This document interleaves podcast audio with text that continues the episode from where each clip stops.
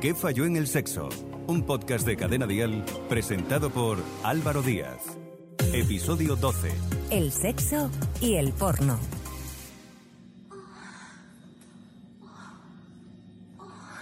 ¿Qué tal? ¿Cómo estáis? Soy Álvaro Díaz. Hablo así bajito porque ahora mismo estoy en el rodaje de una película porno y tengo muchas dudas. No sé qué tipo de audiencia la verá ni cómo llegará hasta ella. Tampoco sé con qué fines la utilizará cada persona, desde un adolescente que está conociéndose a sí mismo, pasando por una pareja que quiere experimentar cosas nuevas o personas con ideas un poco más peligrosas. Eh, la pornografía llega a todo tipo de personas y puede consumirse con fines muy diferentes. De esto vamos a hablar hoy. Cada vez es más fácil ver porno. Tres de cada cuatro adolescentes españoles lo hacen a través de Internet. El primer contacto con la pornografía se da de media a los ocho años. En el 30% de los casos ocurre por accidente. El acceso a este contenido desde la infancia junto a la poca o nula educación sexual que reciben los jóvenes es perjudicial para la salud mental y su desarrollo sexoafectivo. Puede causar estragos en su autoestima y en su percepción sobre el sexo. Para hablar sobre esto tenemos a nuestros expertos Karma, Yania y Alejandro. Karma Sánchez Martín, psicóloga clínica y sexóloga. ¿Qué entendemos por un mal uso del porno y qué trastornos sexuales puede provocar? Entendemos por un mal uso del porno se da cuando lo visionas antes de haber recibido una educación sexual que te haga crítico con aquello que estás viendo, sobre todo en el caso de niños y adolescentes. También cuando acabas sustituyendo o prefiriendo el ver porno en lugar de tener relaciones sexuales con tu pareja. Y cuando te dificulta tus relaciones cotidianas o laborales, porque el porno te ha absorbido de tal manera que lo tienes que visionar a todas horas.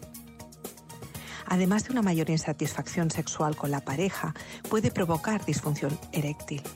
Hay estudios que demuestran una relación muy significativa entre el tiempo dedicado a ver pornografía y el aumento de los problemas asociados a la función eréctil con una pareja por una falta de excitación. Yania Concepción Vicente, psicóloga y educadora sexual. ¿Qué tipo de pornografía consumen los más jóvenes? ¿Qué efectos puede tener en su educación sexual? La pornografía que consumen hoy en día los jóvenes es la misma que hemos consumido hace años, porque la industria pornográfica no ha cambiado. Es una pornografía sexista y violenta. Por tanto, esto es lo que están aprendiendo los jóvenes, que la sexualidad es algo agresivo, es algo de no escucha del cuerpo de la otra persona, es algo que tiene que ver solamente con lo genital. Entonces, este aprendizaje, cuando tienes información o otros ejemplos o otros referentes, pues ¿qué hacen los jóvenes? Consideran que esta es la norma. Según un informe de Save the Children de enero de este año, dice que la mayoría de los jóvenes ven estas escenas de maltrato como algo normal y le gustaría llevarlo a la acción. Es decir, aprenden a excitarse con estas imágenes. Alimentan ahí la dopamina, se activa entonces ven el mensaje de sexo como algo violento y que es normal y lo quieren llevar a la práctica. Entonces, como lo tienen, el acceso es tan fácil a un clic, ahí aprenden todo lo que supuestamente es la sexualidad. Entonces, el efecto que esto tiene en torno a la educación sexual de estos jóvenes es una distorsión de la realidad. Entender que la sexualidad es solamente sexo. O sea, hay una desinformación, una educación genitalocéntrica, un modelo sexual violento desconectado de la escucha del cuerpo, de las emociones, de los sentidos, de los límites, de los noes. Hay una desconexión del cuerpo en cuanto a conocer las sensaciones, en cuanto a conocer cuáles son mis límites, qué es lo que realmente me apetece compartir y lo que no. ¿Cuáles son las sensaciones de placer que tengo? La falta de comunicación a la hora de compartirme con otros cuerpos. Aquí no hay comunicación. Aprenden que es penetración, aguante, mientras, por ejemplo, personas con pene, mientras más aguantan, mucho mejor. Pero claro, las personas con vulva tienen que correrse rápido. Entonces aquí hay una, una distorsión de los tiempos también.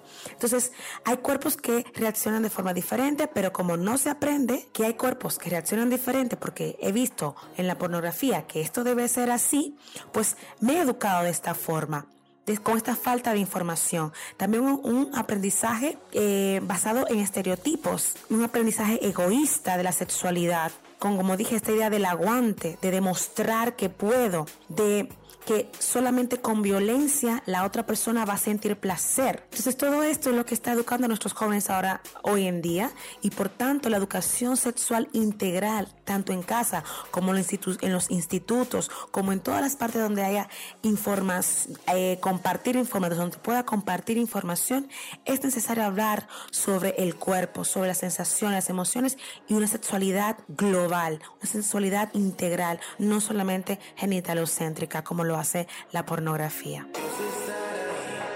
¿Qué falló en el sexo? Un podcast de Cadena Dial presentado por Álvaro Díaz. Alejandro Fernández, psicólogo y sexólogo, también terapeuta de parejas. ¿Cómo podemos identificar los aspectos de nuestra sexualidad que hemos adquirido en el porno? Tenemos que reconocer que estamos en la era en la que los jóvenes pues tienen mayor acceso a este tipo de contenidos y al final pueden llegar a creer que esta es la forma correcta en la que se tiene que ejecutar. Eh, nos hemos visto que en los últimos años pues hay una escasa educación sexual tanto en los centros educativos y que muchos padres pues tienen una gran dificultad para poder tener conversaciones con sus hijos. Eh, al final, ¿qué es lo que se obtiene? Pues de ir picoteando un poquito por todos lados, se tiene una visión distorsionada de la realidad. Y observar determinadas prácticas y ver disfrutar a sus participantes puede llevar a que un día, eh, frente a una situación real, pues intente poner estas, este tipo de prácticas, convencido de que en una situación real, pues sería lo, lo correcto, lo que tengo que hacer, lo que me va a hacer triunfar. Pero peor, sería incluso poder llegar a aceptarlas, a realizarlas, sin ni siquiera querer, simplemente por pensar que es como se tiene que hacer o que de esta forma mi pareja puede llegar incluso a disfrutar más. En resumen, al final lo que estamos consiguiendo es cosificar a la pareja, que tu pareja está ahí únicamente para complacerte o para prestarse a tus deseos, la deshumanizamos, se la trata al final como una cosa. Y se tienen un montón de ideas erróneas, que nosotros llamamos los mitos en la sexualidad, como pensar que las mujeres pues tienen todos los gustos iguales, que todas son multiorgásmicas o que los hombres puedan durar infinitamente. Al final una industria como el porno, manejada por hombres y dirigida por hombres, solo va a mostrar un punto de mira. La industria pornográfica es una de las más polémicas que existen. Mucha gente consume cine erótico en páginas gratuitas que apenas filtran sus contenidos. La más conocida es Pornhub y recibe unos 115 millones de visitas al día. Muchos de los vídeos de estas plataformas muestran relaciones sexuales reales que en ocasiones ni siquiera son consentidas. Otros sectores de la industria proponen regular el porno para hacerlo más ético, sano y también responsable, pero no todo el mundo cree que esto sea posible. Alejandro, ¿qué diferencias hay entre el consumo del porno que hacemos de forma individual y el que hacemos en pareja? El porno bien utilizado puede ser una vía estupenda para alcanzar la excitación, pero no puede ser una escuela donde ir a tomar apuntes. Eh, eh, si trasladásemos todo lo que sucede en el porno al mundo real, pues lógicamente no iba a funcionar. Nos vamos a encontrar con un montón de problemas de pareja, frustración e insatisfacción sexual. Pero bueno, también tiene su parte buena, el hecho de que pueda haber personas solteras que no tienen una pareja con la que practicar y que pueda fomentar, eh, digamos, su imaginario sexual. Puede incluso aumentar la excitación de muchas parejas y mostrar otras alternativas. El porno acompañado de masturbación pues puede ser una herramienta genial para el autoconocimiento, el encontrar zonas erógenas, a lo mejor algún tipo de práctica novedosa, el uso a lo mejor de alguna juguetería. Esto siempre va a aumentar todo el repertorio de conductas que podamos llevar una vez tengamos pareja. Eso sin olvidarnos los beneficios que puede tener la masturbación, ¿no? Reduce dolores menstruales, favorece el sistema inmune, incluso mejora el sueño. Y el uso de pornografía en pareja pues puede llevar a hablar más sobre nuestras preferencias sexuales, sobre lo que anhelamos, los deseos, las fantasías que nos gustaría compartir con nuestra pareja. De nuevo, esto va a favorecer ese vínculo de intimidad tan, tan importante ¿no? para, para la buena salud de las parejas. De hecho, hay investigaciones que demuestran que hablar sobre el sexo mejora la vida sexual de las parejas y conduce a más orgasmos en las mujeres. En definitiva, sería bueno en los dos sentidos. Karma, ¿es posible consumir pornografía de manera responsable? Pues Álvaro, creo que es difícil si se trata de porno mainstream, es decir, el mayoritario donde se perpetúan roles de género.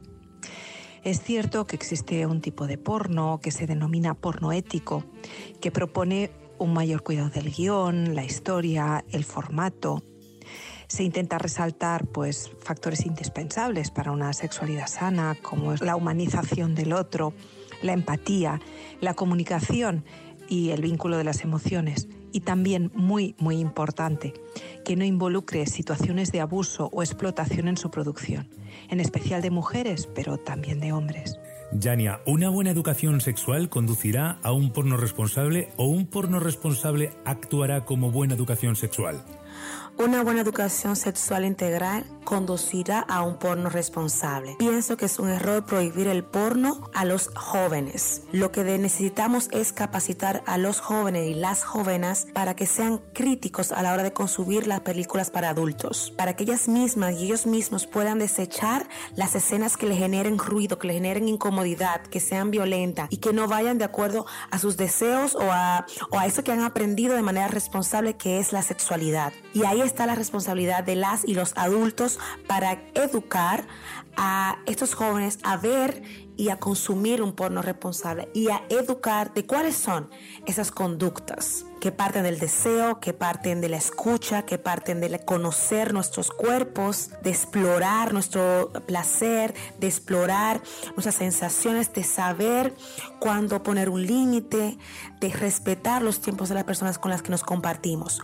Porque ahora mismo se están surgiendo nuevas activistas feministas que están siendo directoras de, de porno, mostrando corporalidades corporalidades diversas, sexualidades, orientaciones diversas, poniendo límites, educando en cuanto a la protección, eh, a una sexualidad responsable y a una salud sexual también responsable. Entonces yo motivo a que consumamos también estos, eh, estas películas para adultos que ahora mismo están haciendo la diferencia y que es nuestra responsabilidad también ver esto para saber cómo orientar o acompañar a nuestras y nuestros jóvenes. ¿Qué falló en el sexo? Muchas personas defienden que el porno ha ayudado a normalizar el sexo en las conversaciones diarias y a eliminar muchos estigmas y prejuicios. Sin embargo, también hay quienes creen que tiene el efecto contrario, ya que refuerza muchos de los tópicos que giran en torno a las relaciones sexuales, como por ejemplo la hipersexualización de la mujer, la reducción del sexo a la penetración o la cosificación del sexo gay y lésbico. Alejandro, ¿el porno es un buen incentivo para experimentar en pareja o genera expectativas difíciles de alcanzar? Pues como hemos dicho antes, lógicamente eh, puede ser un buen incentivo, un aliciente, ¿no? Nos va a enseñar muchísima novedad, vamos a ver muchísima variabilidad, pero de nuevo tenemos que volver a, a ese vínculo de intimidad, ¿no? Al hecho de poder compartir con nuestra pareja cuáles son esos mm, deseos que podemos tener y que haya muchísima comunicación y consenso en cuanto a las prácticas que se quieran llevar a cabo tenemos que establecer un sitio de seguridad en el cual se pueda experimentar sin ningún riesgo, sin, ninguna, sin ningún miedo y un sitio donde no haya presiones por tener que alcanzar nada. En definitiva, lo que podemos hacer es coger ese tipo de contenidos ¿no? y adaptarlos y personalizarlo a nuestros gustos.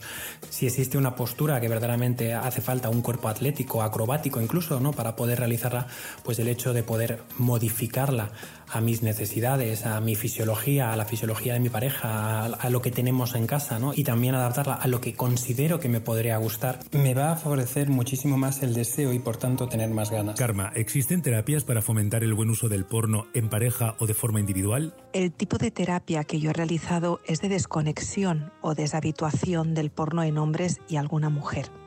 Es decir, estaban tan enganchados al porno que tenían dificultades con sus relaciones, también disfunciones sexuales e incluso problemas laborales. También tengo que comentar que sería interesante contar con algún tipo de escenas muy explícitas sexuales para el tratamiento de algunas disfunciones, pero no suelo utilizarlas. Prefiero la lectura y la imaginación. Yania, ¿el porno alimenta estereotipos o al contrario, los elimina?